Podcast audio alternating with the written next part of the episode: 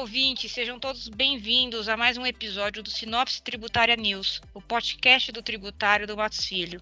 Eu sou Andréa Basuloleta, uma das sócias aqui da prática tributária e junto hoje com é, minha sócia Tatiana Penido e o meu sócio Flávio Mifano, vamos cobrir alguns é, pontos principais do PL de reforma, é, direcionado especificamente aqui à parte de tributação de mercado financeiro de capitais, as operações de aplicações de renda fixa e renda variável e os fundos de investimento já cobrimos aqui em outro episódio é, as principais mudanças né, e propostas do PL de reforma da tributação corporativa em geral e do, do, do, imposto de renda em geral.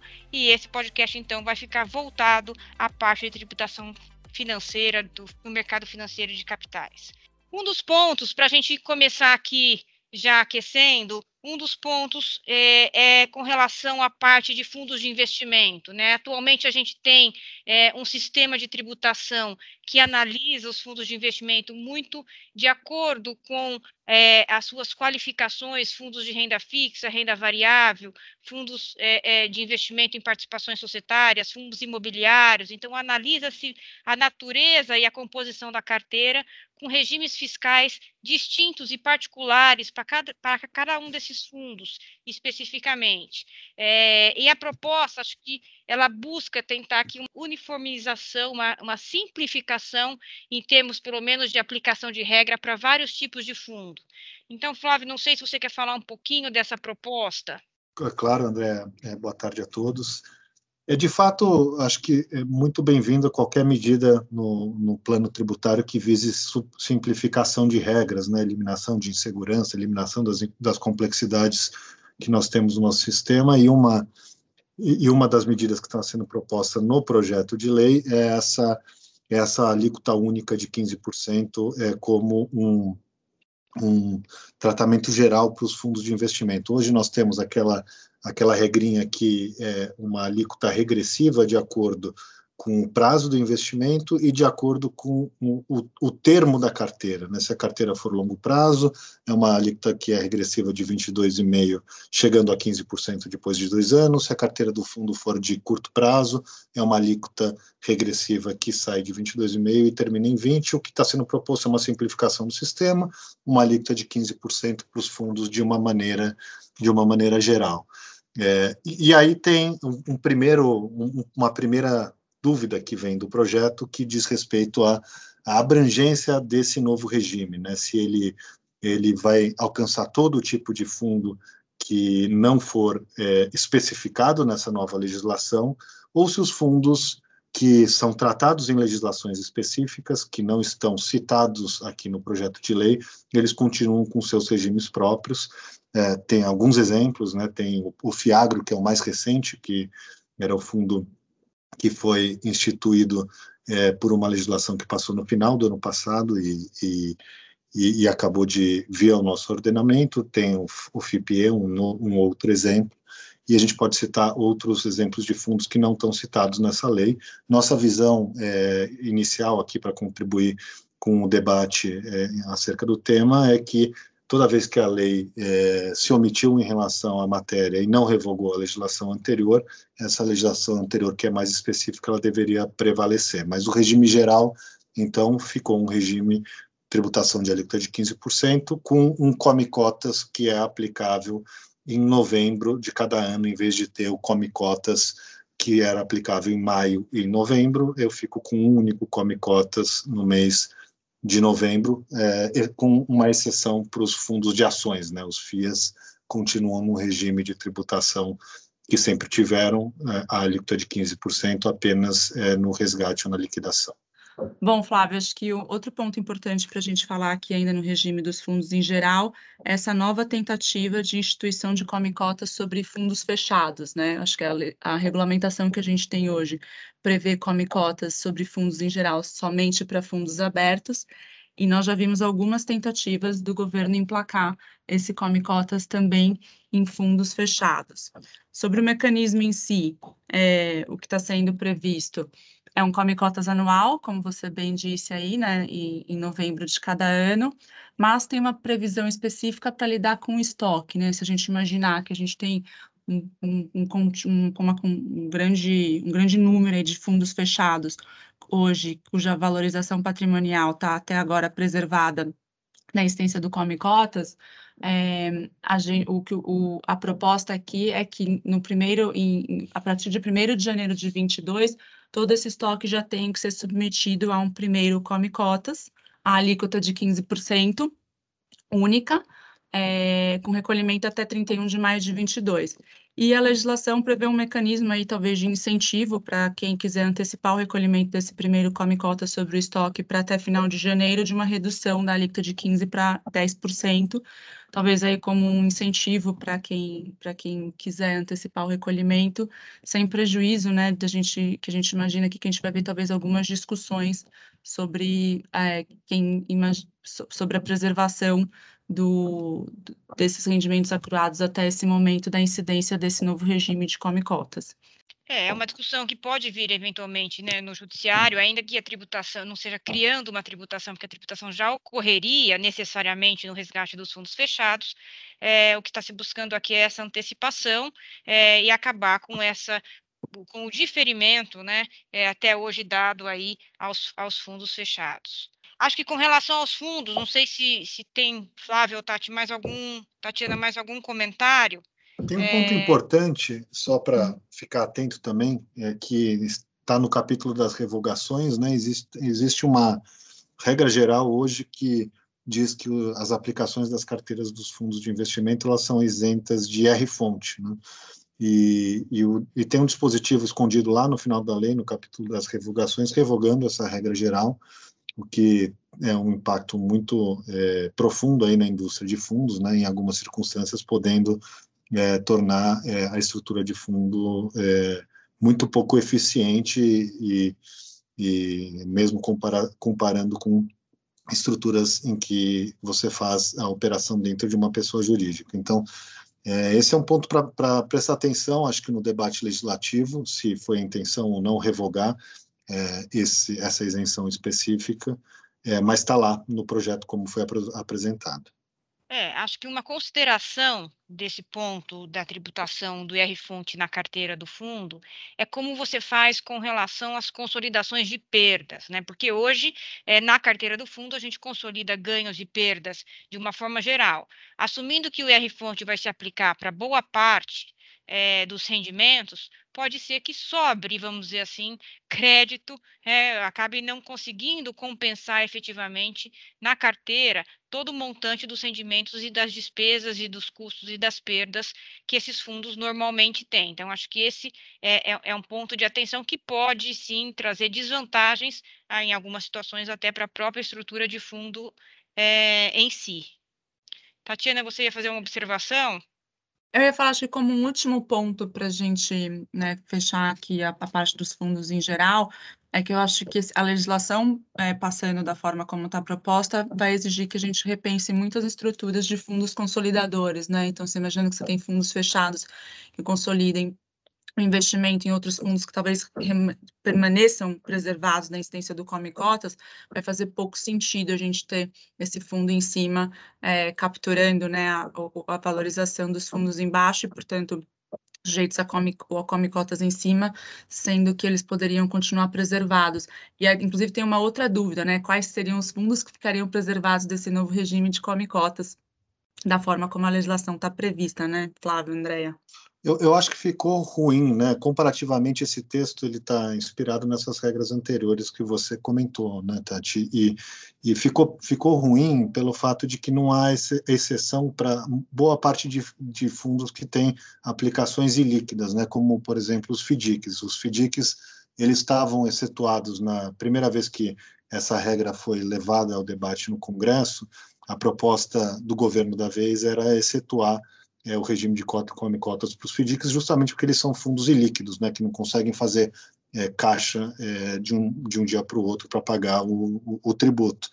E, e, nesse, nesse texto novo não tem essa exceção, nem para os FDICs e nem para os fundos que investem é, em outros papéis ilíquidos, e isso isso vai trazer uma complexidade grande, grande na operação da regra, é, se não é, for ajustado esse ponto no debate legislativo. A, a, outra questão que acho que vale a pena pensar nesse ponto que você colocou, Tati, é que essa regra ela permite é, que reorganização sejam feitas sem é, impacto tributário durante é, o, o, o, segundo semestre aqui do ano, assumindo que ela vai passar é, e valer a partir do ano que vem, tem um dispositivo lá dizendo que qualquer operação de reorganização, cisão, incorporação, transformação de fundo de investimento passa a partir de 1 de janeiro de 22 a ser tributado.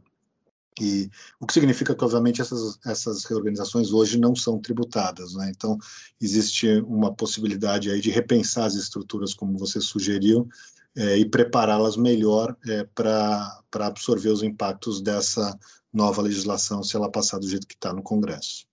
Tá certo. Acho que um ponto é, é, em paralelo aqui que também vai impactar as carteiras dos fundos e, consequentemente, os cotistas, diz respeito ao recebimento de dividendos né? É, acho que um dos principais pontos do PL, da proposta aqui de, de reforma, diz respeito né, à tributação dos dividendos, é, há uma alíquota de, de 20% na fonte. É, e assumindo que a carteira também será tributada dentro dessa regra de que não terá dispensa do IR-fonte, é, a questão é como fica o, o fluxo do dividendo nos fundos. Flávio, não sei se você quer cobrir esse ponto. É, do jeito, do jeito que veio a regra, né, todo fundo que tiver ação na carteira vai, vai sofrer a retenção do, do IR-fonte, e o que o dispositivo diz é que o imposto recolhido ele pode acrescer o custo é, do, do cotista. Né? Então, numa tentativa aí de é, amenizar o impacto e ter uma, uma tributação como se o dividendo estivesse passando, fluindo por fora né, do, do fundo. Então, foi a regra a regra que, que, que veio aqui com a legislação. Né? A gente esperava que pudesse ter uma neutralidade na carteira do fundo, né? mas, mas de fato é, a, a retenção do IR-fonte é aplicável, inclusive, para os fundos de investimento. Isso é, como, como o Flávio colocou, de uma certa forma, os fundos, principalmente, por exemplo, os fundos de ações, né, que tinham é, esse efeito de diferimento é, com relação é, à tributação dos dividendos no fluxo, vai continuar agora, não vai mais poder continuar com esse diferimento e ter esse custo no momento em que a companhia distribui faz, e faz a retenção. Mas, por outro lado, está mantendo a não dupla tributação no momento em que ele é distribuído para o cotista. Um outro ponto aí também de fundo, é, Tatiana, diz respeito aí aos fundos de investimento em participações, é, com relação à forma como eles são tratados é, e, e a mudança também do seu regime atual. Pois é, Andréa, aqui acho que nós tivemos algumas das boas notícias, né, que o, que o projeto de lei está propondo. Nós tivemos, em primeiro lugar, acho que uma diferenciação entre fundos classificados como entidades de investimento pela CVM, aqueles não classificados como tal, que a gente vai chamar aqui de fundo patrimonial, que é como todo mundo chama, né? Então, em relação aos fundos e entidades de investimento, nós tivemos algumas alterações aí positivas, né, em sua maioria, é, em, muito em linha com alguns pleitos que o mercado já vinha colocando, como, por exemplo, a revogação do requisito de carteira fiscal, para que a gente consiga conviver só com o requisito de enquadramento de carteira da CVM, sem criar discrepâncias entre os dois e uma, e uma outra regra que prevê que a tributação vai ocorrer só a partir do momento em que, super, em que consumido o custo dos investidores, prevendo uma regra de distribuição automática é, dos recursos ingressados nas carteiras do fundo decorrente de alienação de ativos, né? Então, aqueles recursos têm que ser eles são presumidos como se tivessem sido distribuídos para os cotistas e, portanto, o imposto tem que ser recolhido independentemente do, da efetiva distribuição ou não. É, ficou, acho que um outro ponto, né, talvez não positivo, que eu não sei se o Flávio quer comentar aí um pouco sobre a questão do controle comum. É, dentro desse dentro desse conjunto de regras, né, do, dos FIPs, acho que tem esses elementos que são positivos que a Tatiana mencionou. Tem duas coisas que são é, bastante problemáticas. A, a primeira é o tratamento do FIP patrimonial, né, o não entidade de investimento que passa a ser tributado como uma pessoa jurídica acho que para frente, né, se for pensar, é, ninguém vai montar um FIP para ser tributado como pessoa jurídica, então é uma lei que vai estar tá lá, mas não vai ser muito usada. Mas ela também faz um corte de tributação em relação ao passado e diz que é, tudo aquilo que tiver é, de valorização de cota até 1 de janeiro de 22 vai ter que ser tributado na alíquota de 15% ou antecipado com a alíquota de 10% na mesma lógica do fundo fechado. Então, esse, esse ponto aqui é, é provavelmente algo que a gente vai ver muita discussão em cima, em cima do assunto. Né? Ninguém vai querer conviver com um FIP é, tributado como uma pessoa jurídica, porque ele só agrega custo e não traz é, nenhuma eficiência para a estrutura. E a outra questão, que essa merece uma reflexão mais cuidadosa, é a alteração que foi feita nos requisitos para isenção do investidor não residente. Então, hoje, o que a regra prevê é que o investidor não residente fora de paraíso fiscal, quando investe no Brasil, desde que ele tenha em conjunto com partes ligadas menos de 40% do fundo ou dos benefícios econômicos do fundo, ele é isento de tributação, uma regra que está lá para incentivar é, o capital é, é, do investidor estrangeiro a ser canalizado aí para o nosso private equity, né, com impacto na economia é, real, aí, investimentos que é, são muito valiosos para o nosso país. E, e, o que foi feito é que é, no um, um, um desses requisitos, né, que diz respeito à a, a, a, regra que a gente chama de teste dos 40%, ele foi interpretado por essa nova lei é, numa interpretação que é a interpretação corrente da indústria, que é uma interpretação pela qual é, os diferentes cotistas desses fundos eles não são partes ligadas é, só pelo fato deles serem geridos é, pelo mesmo gestor. Né? Então, posso ter estruturas em que é, diversos fundos que são geridos pelo mesmo gestor investem, é, fundos internacionais, né, geridos pelo mesmo gestor, investem é, no FIP no Brasil, e se a gente olha na cadeia, é, nos níveis indiretos, até chegar a, aos investidores finais, né, existe total pulverização na estrutura. Então, são fundos diferentes, com bases de investidores diferentes, geridos pelo mesmo pelo mesmo gestor, e obviamente o fato de ter um gestor comum não faz é, desses cotistas partes ligadas. E essa, essa regra que veio, veio simplesmente reconhecer que essa é a interpretação é, é, mais adequada para a lei vigente hoje, mas ela vem com um qualificador, né, de que essa interpretação só valeria é, a partir de 1 de janeiro de 2022, ou seja, a interpretação que toda a indústria segue desde que a lei foi editada em 2006 é uma interpretação que, pelo que está sendo proposto nessa regra, só vale a partir de 1 de janeiro do ano que vem, o que vai trazer uma insegurança jurídica gigantesca para o investidor estrangeiro no momento em que a gente precisa atrair o capital estrangeiro para o país e não é, afastá-lo. Né? Então, esse é um ponto, com certeza, que merece é, aprimoramento aí no debate legislativo para que essa regra sirva é, para os fins é, para os quais ela foi editada, que é atrair um investimento estrangeiro para o país.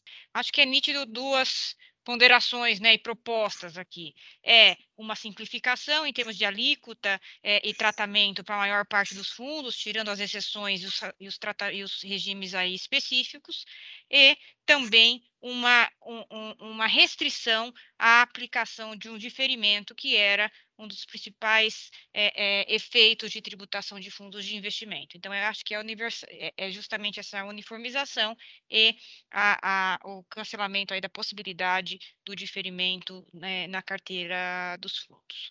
Acho que um ponto também em relação a fundos, é, e que a gente tem uma mudança importante, né, que vai mexer aí com o mercado, é, é, são os fundos de investimento imobiliário, que hoje contam com incentivo, mas que tem aí uma proposta para mudança. Tatiana, você quer cobrir esse ponto?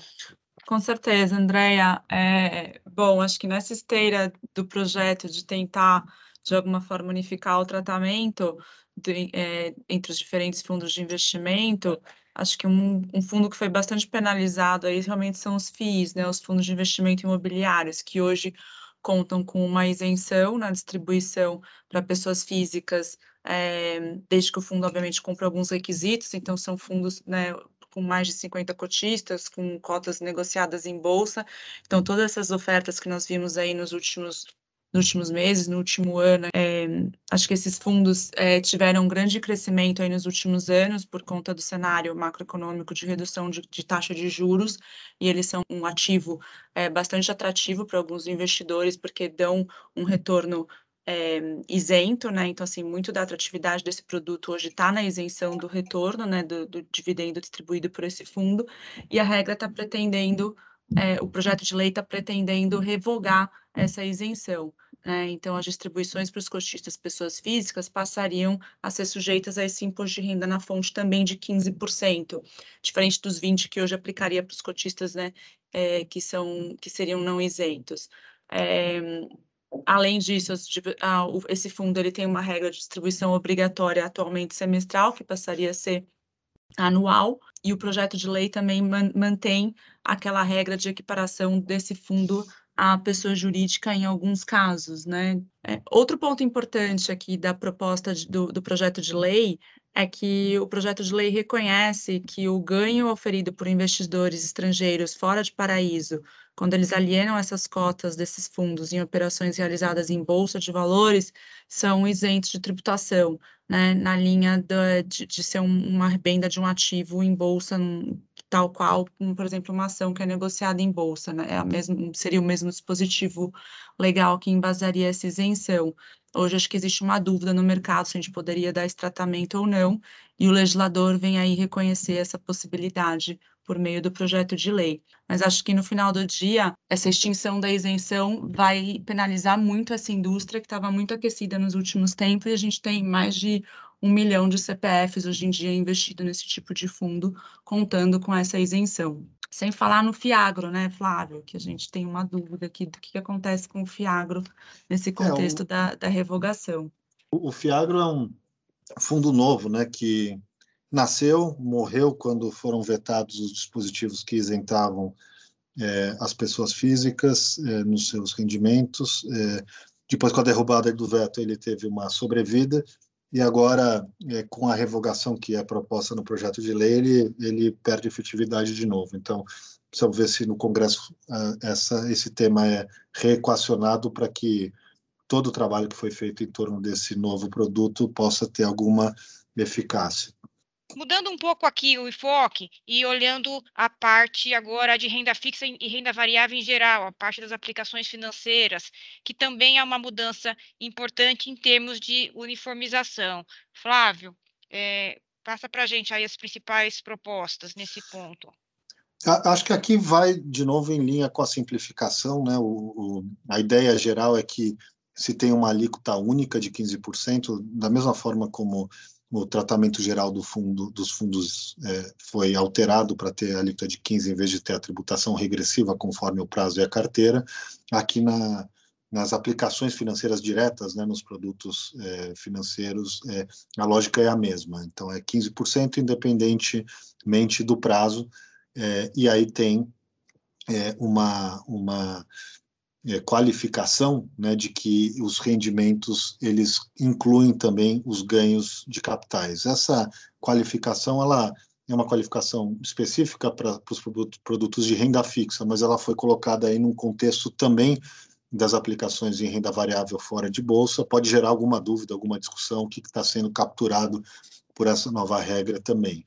É, uma outra uma outra diferença aqui que a gente vai ter em relação ao regime atual, né, nas, na renda variável especificamente, é que a renda variável fora de bolsa, no regime atual, é não, as, as, os ganhos de capitais eles não são sujeitos à tributação na fonte, né, então cada contribuinte é, recolhe o seu tributo, e aqui a regra está sugerindo de uma maneira mais geral a tributação na fonte, não só para os rendimentos periódicos, mas também é, para os ganhos de capitais nas operações fora de bolsa. Vai ter uma discussão de quando a gente aplica essa alíquota e esse regime, é, e quando a gente aplica o regime geral de ganho de capital, que é uma alíquota progressiva, né, de 15 a 22,5, então tem um aparente conflito aí entre as regras, seria interessante é, se o Congresso conseguisse aperfeiçoar esse dispositivo no, no curso aí do debate legislativo. E, e ficaram mantidas no mais as, as, as regras aplicáveis às operações é, em bolsa, que permitem consolidação de ganhos e perdas, agora é, num prazo um pouquinho maior, né? Antes a gente estava olhando sempre dentro do próprio mês, agora é no trimestre. É, talvez pudesse ter sido atualizada a isenção para considerar, considerar a isenção é, para os três meses, né? A gente continua com o mesmo limite de isenção de 20 mil reais, é, em vez de ter um limite de 60 mil reais agora por ano trimestralmente, mas as regras são é, muito parecidas com as anteriores. Em relação às operações de renda variável em bolsa, as regras são basicamente as mesmas, com algumas diferenças, é, como o prazo de consolidação de ganhos e perdas, né, e de apuração do ganho líquido, que passa a ser trimestral. É, a eliminação do dedo duro, né, não temos mais aquele IR fonte de 0,005 que funcionava como o um, um, um, mercado convencional chamar de dedo duro, né, que era a forma pela qual a Receita Federal podia acompanhar as operações que estavam sendo feitas no mercado, então essa regra não existe mais, e foi eliminada também a diferenciação que se fazia é, em relação às operações de day trade, aquelas que são é, realizadas no mesmo dia, né, e que eram tributadas a uma alíquota de 20% e não podiam ser consolidadas com as demais operações, agora é, é, é, eu tenho uma única consolidação de todas as operações sem fazer essa diferenciação e a alíquota aplicável, a alíquota de 15%. Simplifica, não tem mais, mesmo muita justificativa para para diferenciar essas operações específicas, e acho que a gente vai ter um regime tributário parecido, mas em alguns aspectos melhor em relação à renda variável em bolsa. Bom, acho que com isso a gente fecha aqui o nosso Sinopse Tributária News, é, cobrindo essa parte do PL da reforma, que acho que é muito importante é, ponderar aqui e mencionar que, que o PL já foi distribuído, né? Hoje ele já tem um relator, que é o relator ah, Celso Sabino, ah, ah, é, do PSDB, que vai ficar aqui responsável é, pelo andamento é, é, do projeto. Acho que várias é, propostas e apresentações de emendas devem ocorrer aí nos próximos dias. É, vamos acompanhando aí e traremos mais novidades é, ao longo aí dos, dos próximas é, edições e episódios é, do nosso Sinopse Tributária News. Agradeço a todos aí pela audiência é, e, por favor, para aqueles que puderem se inscrever no Único e acompanhar as novidades no nosso portal de notícias. Até o próximo episódio. Um abraço.